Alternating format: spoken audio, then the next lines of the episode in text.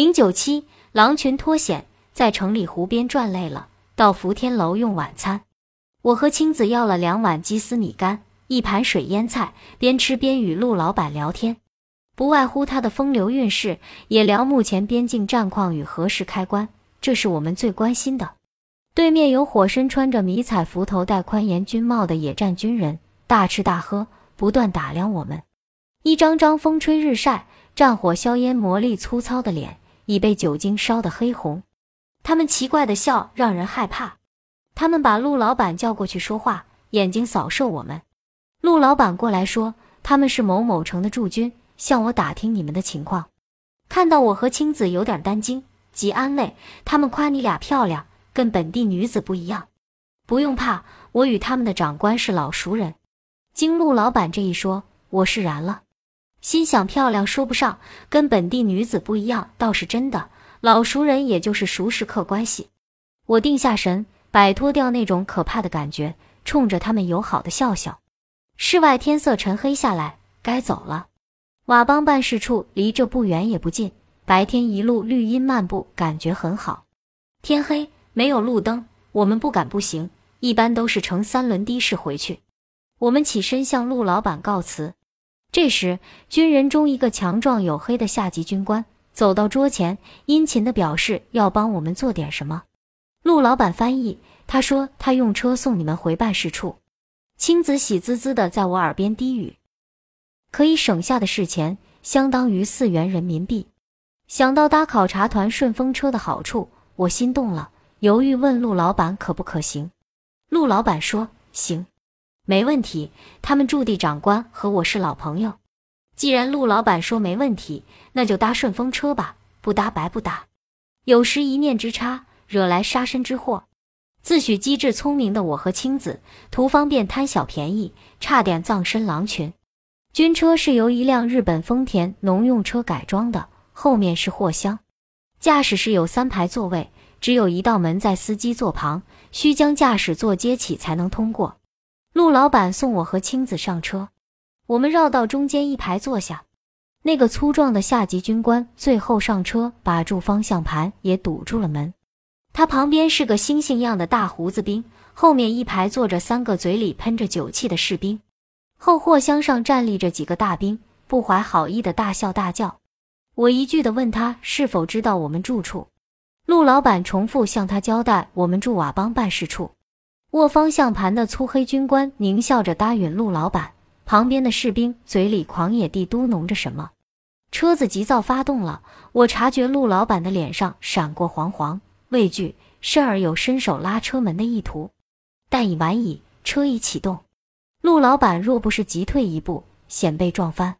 我拉起青子想下车，来不及了。我们身陷囹圄，车子咆哮着冲进暗夜。汽车不顾一切飞奔，我和青子手拉手，被包围在一伙醉醺醺的军人中。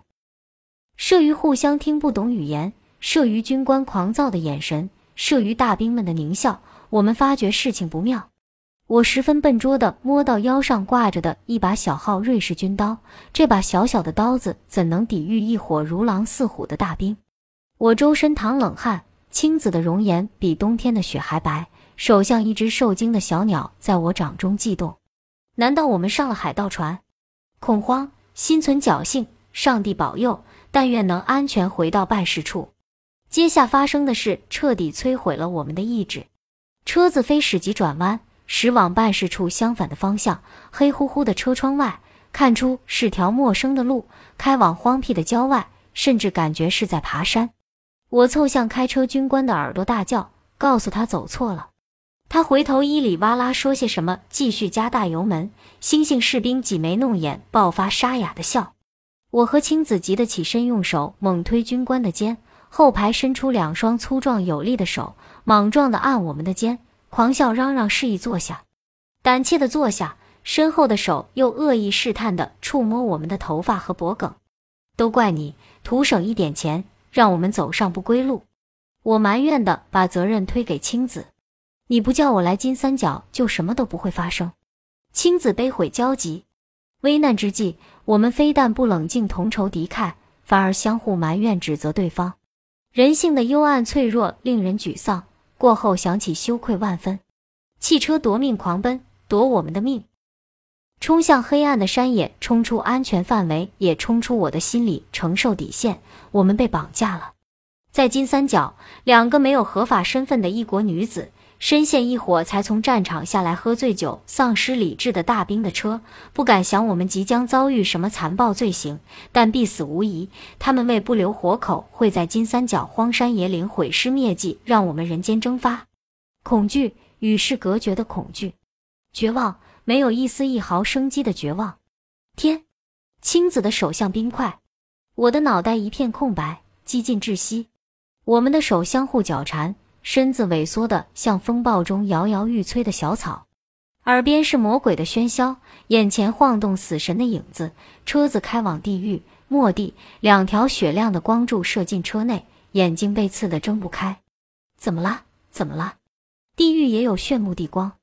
狂奔的汽车终于停下，前后被明亮的灯光罩住，车里触手可及的惊慌。军人的。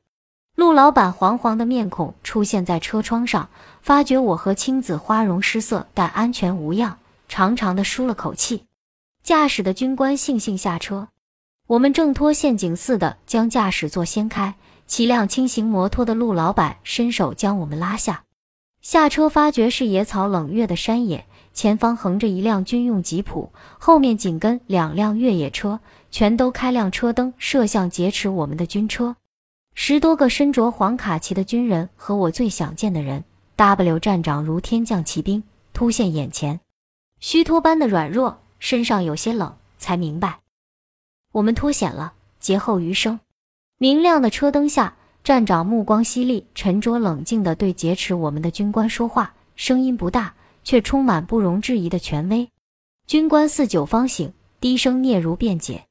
陆老板对我们说：“车一开。”他就发觉不对劲，这些军人喝多了，正着急两个女子会出事。碰巧站长来酒楼，我不相信是碰巧，即向他通报。站长二话不说，调车带兵追赶。